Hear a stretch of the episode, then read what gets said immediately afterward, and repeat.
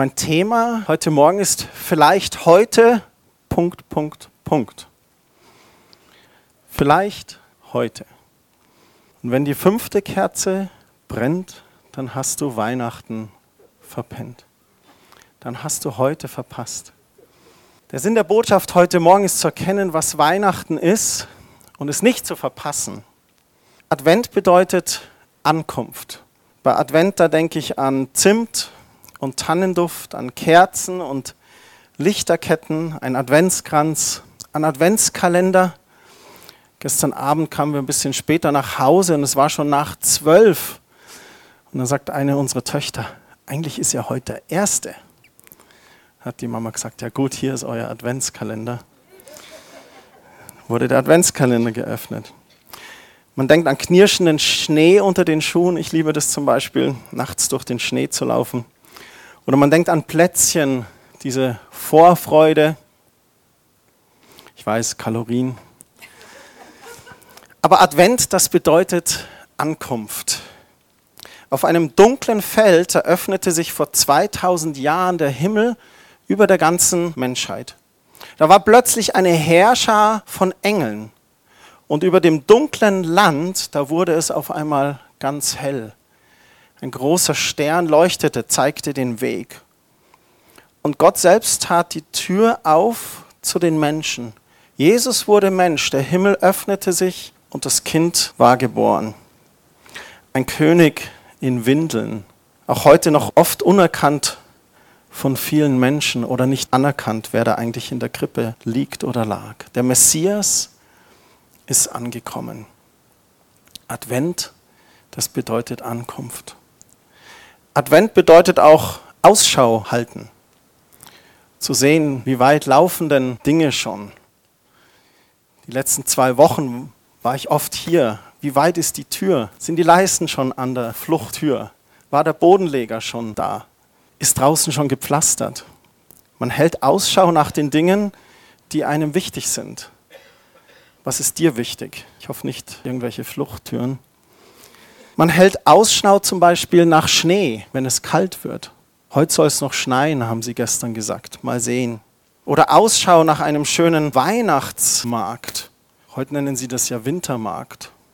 In Supermärkten gibt es Wintersterne, meine Eltern haben gesagt, komm, wir gehen zum Christkindlmarkt. Und ich freue mich in München bei den Weihnachtsmärkten, da steht ganz oft ein großes Schild Christkindlmarkt. Das finde ich gut. Man hält vielleicht Ausschau nach Scheinwerfern, wenn du den Besuch deiner Familie erwartest. Letzte Woche war ich am Bahnhof und stand am Gleis 23. Da sollte dieser ICE aus Göttingen mit Johanna kommen und dann wartest du und wartest und siehst du die ersten Lichter schon und dann habe ich tatsächlich vier Fotos gemacht, wie der Zug immer näher kam bis ich sie in meinen Armen schließen konnte, gemeinsam mit Rebecca und Kerstin. Vielleicht hältst du auch an Heiligabend Ausschau nach Bedienungsanleitungen, wenn du etwas zusammenbauen musst. Ich weiß, wir Männer können das ja ohne. Bis dann unsere Frauen die verzweifelten Versuche wahrnehmen und sagen, schau mal Schatz, hier. Jedes Knie wird sich beugen, jeder Stolz wird zerbrochen. Oder vielleicht Ausschau nach etwas Ruhe und Reflexion in dieser starren Zeit. Mich hat sie ein bisschen überrumpelt, aber ich freue mich jetzt, in die starre Zeit reinzukommen. Und ich hoffe, ihr nehmt euch Zeit. Eine Jahreszeit, die Ausschau hält. Beim allerersten Weihnachtsfest, da war das auch so. Josef zum Beispiel mit Maria, der hielt Ausschau nach einer Unterkunft. Wo kommen wir unter? Maria hielt Ausschau in das rosige Gesicht Jesu. Himmlische Herrscher die schauten auf den König und sangen. Die Hirten schauten auf die Engelscharen und dann auf Jesus. Die Weisen hielten Ausschau. Und selbst Herodes hielt Ausschau nach einem eventuellen Rivalen. Wer ist dieser König? Und es gibt eine Person, die liebe ich in der Bibel, die hielt ganz inbrünstig Ausschau. Und von ihr sind beschrieben in Lukas Kapitel 2 und ich lese mal da ab Vers 25. Das war der sehr gottesfürchtige, fromme, alte Simeon. Und da heißt es, in Jerusalem, da wohnte ein Mann namens Simeon. Er lebte nach Gottes Willen, hatte Ehrfurcht vor ihm und wartete voller Sehnsucht auf den Retter Israels. Und Simeon war erfüllt vom Heiligen Geist. Durch ihn, durch den Heiligen Geist wusste er, dass er nicht sterben würde, bevor er Christus, den Retter, gesehen hätte. Vom Heiligen Geist geführt war er an diesem Tag in den Tempel gegangen. Irgendwas hat ihn gedrängt, irgendein Impuls. Und als Maria und Josef das Kind hereinbrachten, um es wie im Gesetz vorgeschrieben Gott zu weihen, nahm Simeon es in seine Arme und lobte Gott. Herr, du hast dein Wort gehalten, jetzt kann ich in Frieden sterben. Ich habe es mit eigenen Augen gesehen, du hast uns Rettung gebracht. Die ganze Welt wird es erfahren. Dein Licht erleuchtet alle Völker und deinem Volk Israel bringt es Größe und Herrlichkeit. Im Gegensatz zu Josef und Maria und den Hirten und den Weisen hatte Simeon die Geburt Jesu noch nicht miterlebt. Er hatte das Kind nicht in Bethlehem besucht. Zu dem Zeitpunkt, als er Jesus sah, da war der Stall schon leer. Maria und Josef hatten wahrscheinlich ein bisschen Schlaf nachgeholt und die Hirten waren wieder bei ihren Schafen. 40 Tage waren seit diesem großen Ereignis vergangen. Das wissen wir so genau, weil man das nachrechnen kann, weil das jüdische Gesetz es so vorschrieb. In der Tora heißt es, dass eine Mutter durch die Geburt ihres Kindes unrein war und am achten Tag wurde ein männliches Kind beschnitten. Und nach weiteren 33 Tagen brachten die Eltern ein Opfer dar. Das ist in 3. Mose 12 beschrieben. Deswegen kann man davon ausgehen, dass es circa 40 Tage nach Jesu Geburt war eine Kinderweihe der besonderen Art, weil Simeon das erste Mal Jesus sah. Ich versuche mir manchmal so Personen aus der Bibel vorzustellen. Wie haben die wohl ausgeschaut? Wie war dieser Simeon? Ein älterer Mann mit grauen Haaren und weißem Bart. Vielleicht hatten die Jahre ihre Spuren in seinem Gesicht hinterlassen. Der Rücken vielleicht schon etwas gebeugt und die Schritte etwas langsam. Ich weiß nicht. Oder war er noch ganz in Saft und Kraft erfüllt von Heiligen Geist? Auf alle Fälle wartete er auf diesen Tag, der Israel Trost und Rettung bringen sollte. Ein Tag, an dem Gott dem Volk Frieden schenken und es mit sich versöhnen würde. Und Simon wusste, er wird diesen Tag erleben. Er war mit dem Heiligen Geist erfüllt und er sagte ihm, dass er nicht sterben würde, bevor er den Christus sehen würde. Das heißt, er war sich sicher, den Messias eines Tages auf Erden zu sehen. Und da war dieser Tag. Vielleicht hatte er ganz andere Pläne für den Tag. Vielleicht musste er den Zaun reparieren oder nach seinen Tieren schauen, Garten gießen oder was auch immer.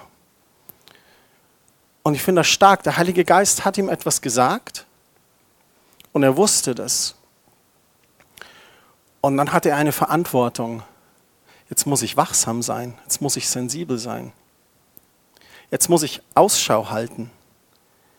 Vielleicht heute. Ich weiß nicht, ob der Heilige Geist dir was gesagt hat. Du eine Verheißung von Gott hast, ein Bibelwort, was Gott dir gesagt hat. Halt Ausschau. Hör auf den Geist Gottes. Vielleicht heute. Er folgte diesem Impuls und sagte sich, ich gehe jetzt mal zum Tempel und zog los zwängte sich durch Straßen und Gassen, erreichte den Tempelhof. Und wie würde er ihn erkennen? Mein Jesus kam ja jetzt nicht in der Sänfte dahergetragen, der neue König. Das hätte ein bisschen Stress verursacht bei Herodes wahrscheinlich. Oder mit der goldenen Kirche, wie die Queen von England. Die Familie war einfach da und Simeon sah ihn und erkannte ihn einfach.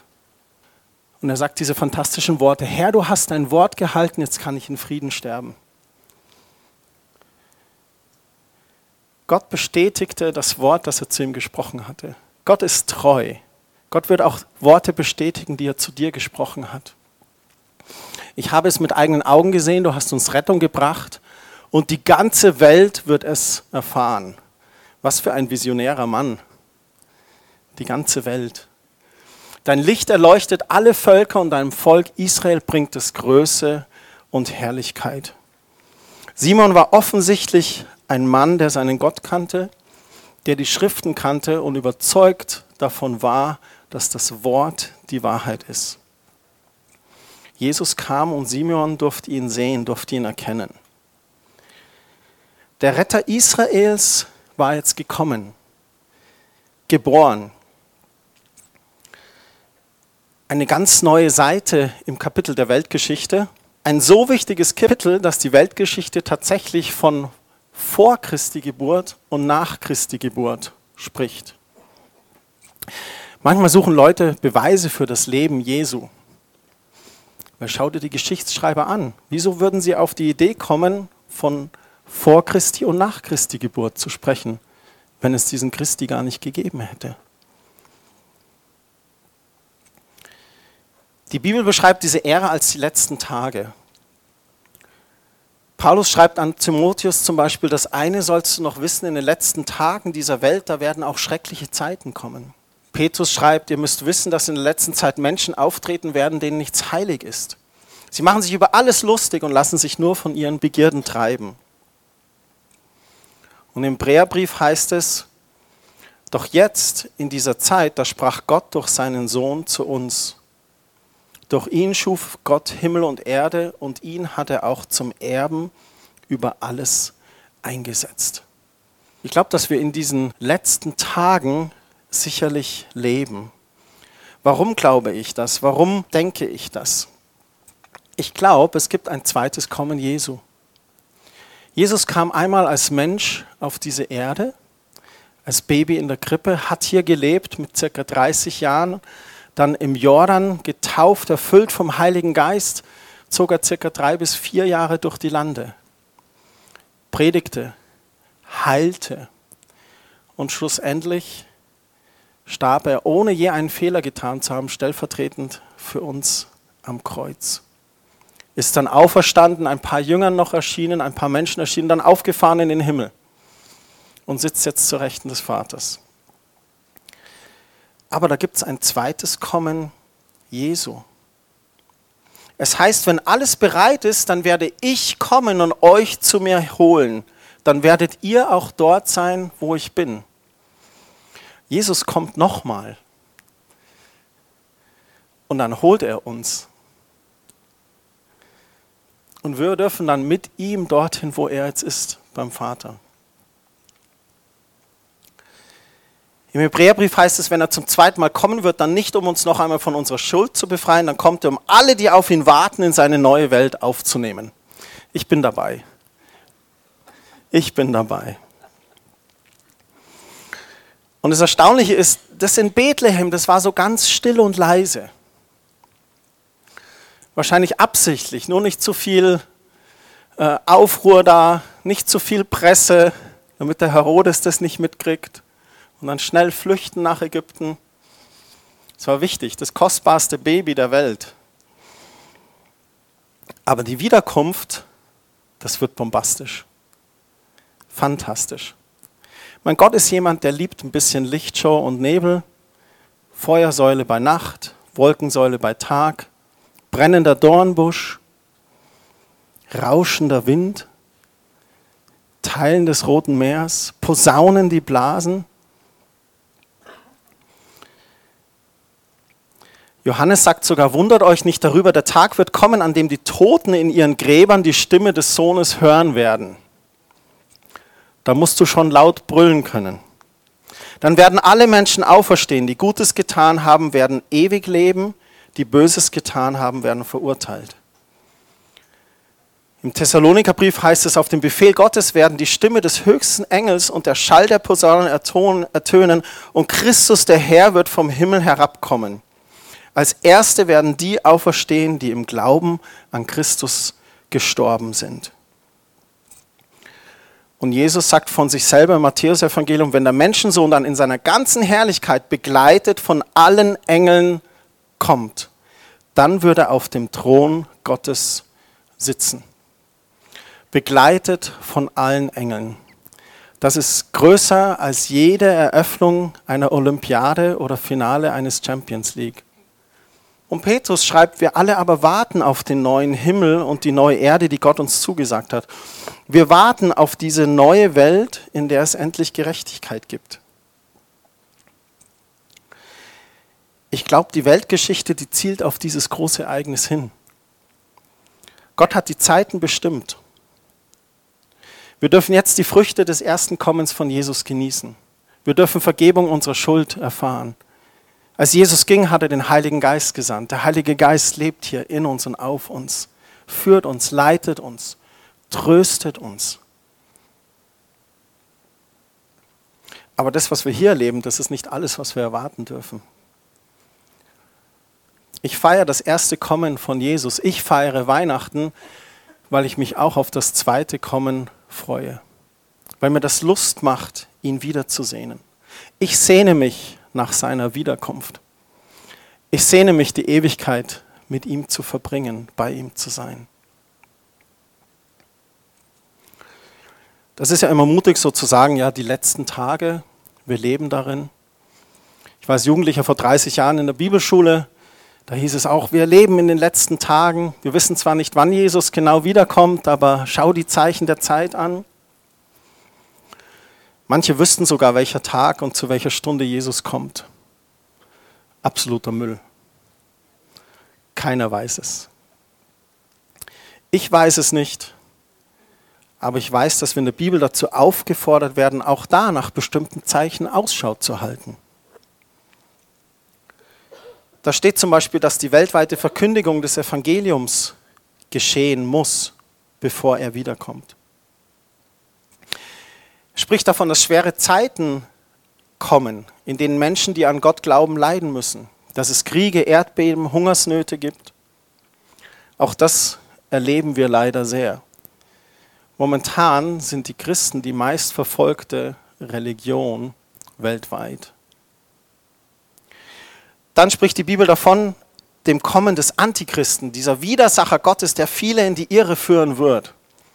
Früher war das Reagan, dann war es Putin, jetzt ist es vielleicht, ich habe es nicht gesagt, man sucht sich da immer oder schaut, wer könnte es sein? Der eine, den alle anbeten, der eine, der alle Religionen vereint, der eine, der alles zusammenführt. Dann wird auch beschrieben die Errettung vieler Juden im Römerbrief Kapitel 11. Viele Juden werden errettet werden, werden aus ihrem gesetzlichen Judentum den Messias erkennen und als messianische Juden leben. Dass viele Juden auch rückgeführt werden in ihr eigenes Land, was wir auch sehr stark erleben, so stark wie nie zuvor. Dann wird es Zeichen am Himmel geben und auch von falschen Propheten ist da die Rede. Das sind so ein paar Zeichen, auf die wir Ausschau halten sollen. Ich habe einen wunderschönen Text gefunden von Philipp Friedrich Hiller. Wir warten dein, o oh Gottes Sohn, und da heißt es, wir warten dein, du kommst gewiss, die Zeit ist bald vergangen. Wir freuen uns schon überdies mit kindlichem Verlangen.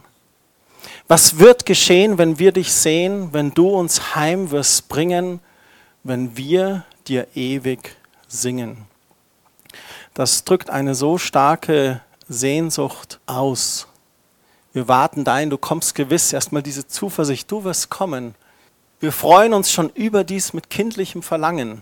Nicht jeder von euch hat Kinder, aber du warst selber auch mal Kind und du kennst diese Kinderaugen.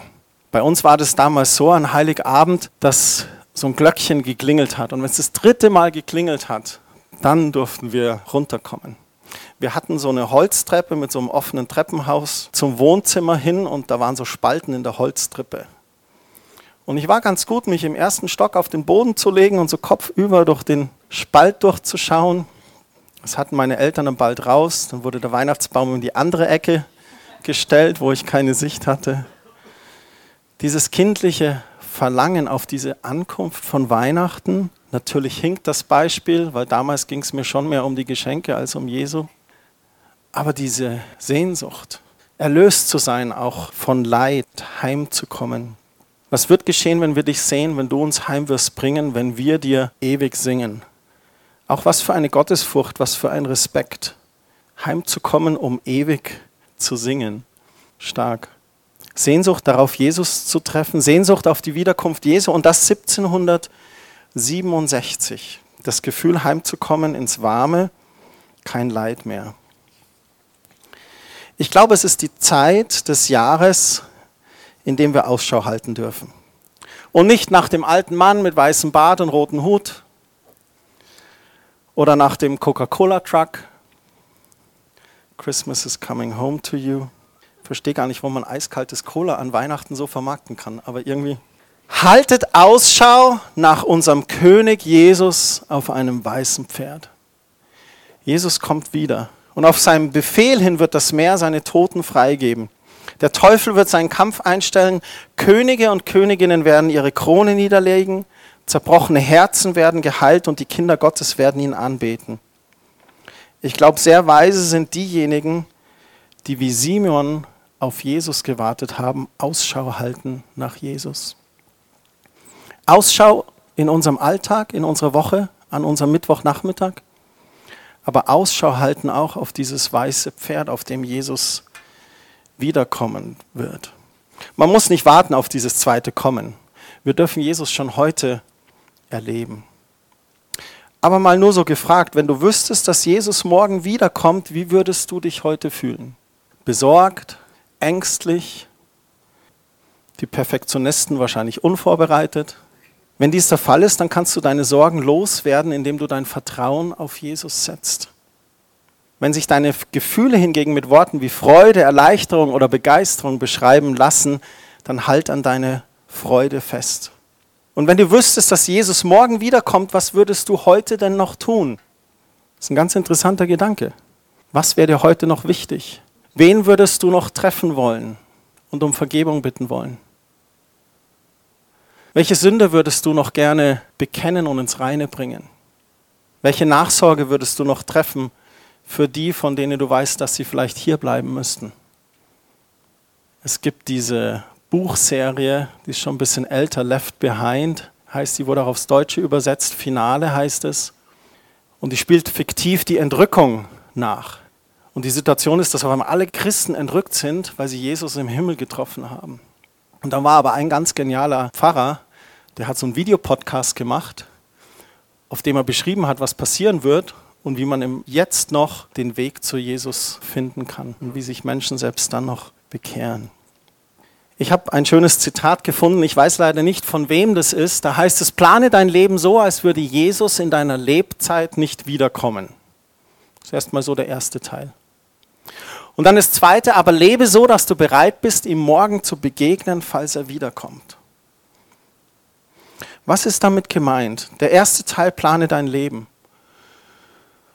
Wir könnten uns jetzt zurücklehnen. Ja, Jesus kommt ja bald wieder.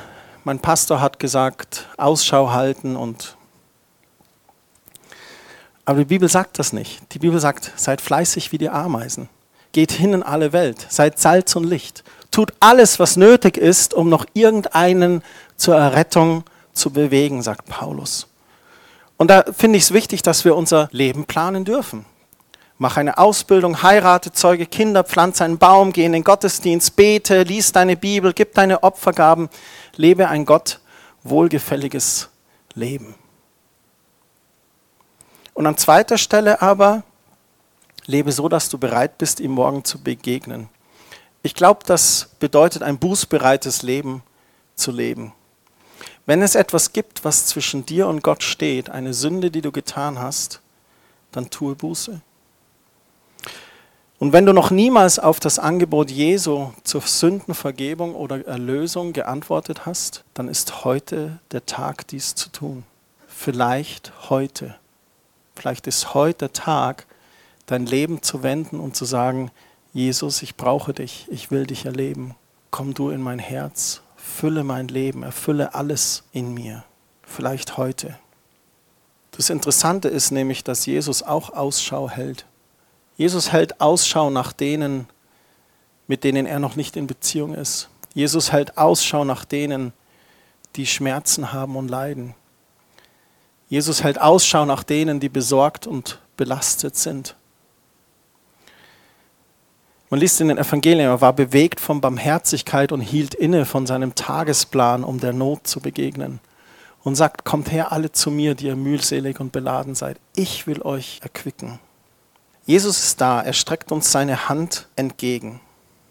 Ich will mir ganz bewusst Zeit nehmen in dieser starren Zeit. Ich will Ausschau halten nach ihm. Es fällt mir schwer als Christ, weil so viel los ist. Gospelkonzerte, Männerfrühstück, Frauentreffen mit Weihnachtsliedern, zu Hause dekorieren, im Nebenjob dekorieren, in der Gemeinde dekorieren. die noch treffen, mit dem zum Christkindlmarkt, da noch hin die Firmenfeier, der Sportverein, Vorflöten meiner Tochter, Vortanzen etc. Ich will Ausschau halten, ich will mich von seiner Liebe beschenken lassen, ich will auch ruhig werden, still werden. Und ich möchte uns ermutigen, extra Zeit zu nehmen, nach ihm Ausschau zu halten in dieser Stadenzeit. Sich ganz bewusst die kommenden 24 Tage mal wieder darauf einzulassen, ja, ich nehme jeden Tag ganz bewusst diese Stadezeit, stille Zeit auf Hochdeutsch, um ihm zu begegnen. Und vielleicht auch mal ganz bewusst Ausschau zu halten, in meinem Alltag, wo kann ich denn vielleicht Licht und Salz sein? Wen könnte ich noch einladen mit einer Postkarte in den Weihnachtsgottesdienst? Oder wem kann ich irgendwas Gutes tun? Ich habe was Tolles entdeckt, habe das gelesen und da stand dann, dass das Lukas-Evangelium 24 Kapitel hat. War jetzt nicht die Neuentdeckung, das weiß ich seit 30 Jahren ungefähr. Aber dann war der Vorschlag doch einfach im Lukas-Evangelium, wo ganz genau die Weihnachtsgeschichte drinsteht, und auch ganz viel darüber, wozu Jesus eigentlich gekommen ist in den letzten Kapiteln, da einfach am 1. Dezember zu starten. Helmut hat es schon so schön gesagt, was ist heute? Erster Advent, der 1. Dezember. Startet heute mit dem ersten Kapitel und dann nehmt euch jeden Tag ein Kapitel vor. Und an Heiligabend habt ihr nochmal ganz neu verinnerlicht, warum eigentlich diese Feier an Heiligabend ist halt Ausschau. Jesus ist da, er kommt zu dir und mir. Und die Himmelstür, die ist weit geöffnet für uns. Erlösung, Heilung, Segen strömen von der Krippe und dem Kreuz in unsere Welt. Man kann eigentlich nicht über die Krippe reden, ohne das Kreuz zu nennen. Die Krippe war der Weg in diese Welt, das Kreuz war das Ziel. Und die wahren Weihnachtsgeschenke, die kommen von oben, kostbarer und wertvoller als alle Geschenke dieser Welt, himmlische Geschenke, Vergebung, eine neue Chance für jeden, der aufrichtig zu Jesus kommt. Es gibt das Weihnachtslied, Macht hoch die Tür, das wir wahrscheinlich nächste Woche singen werden. Und da heißt es in der fünften Strophe, das hat der Pfarrer Georg Weißel geschrieben zur Eröffnung einer Kirche. Deswegen macht hoch die Tür, das heißt öffnet die Türen, dass die Menschen reinkommen. 1623 geschrieben, Komm, o oh mein Heiland Jesu Christ, mein Herzenstür dir offen ist. Ach, zieh mit deiner Gnade ein, deine Freundlichkeit auch unser Schein. Dein Heiliger Geist uns führ und leit den Weg zur ewigen Seligkeit. Dem Namen dein, o Herr, sei ewig Preis und Ehr. Manche dieser Weihnachtslieder, die sind so gehaltvoll. Da steckt so viel Tiefsinn drin. Da sagt er doch, Du bist mein Heiland, ich öffne dir meine Herzenstür und zieh du mit deiner Gnade ein. Gnade, dieses unverdiente Geschenk. Du bist begnadigt. Der Schuldschein ist ausgetilgt. Und dein Heiliger Geist uns führt und leitet zur ewigen Seligkeit.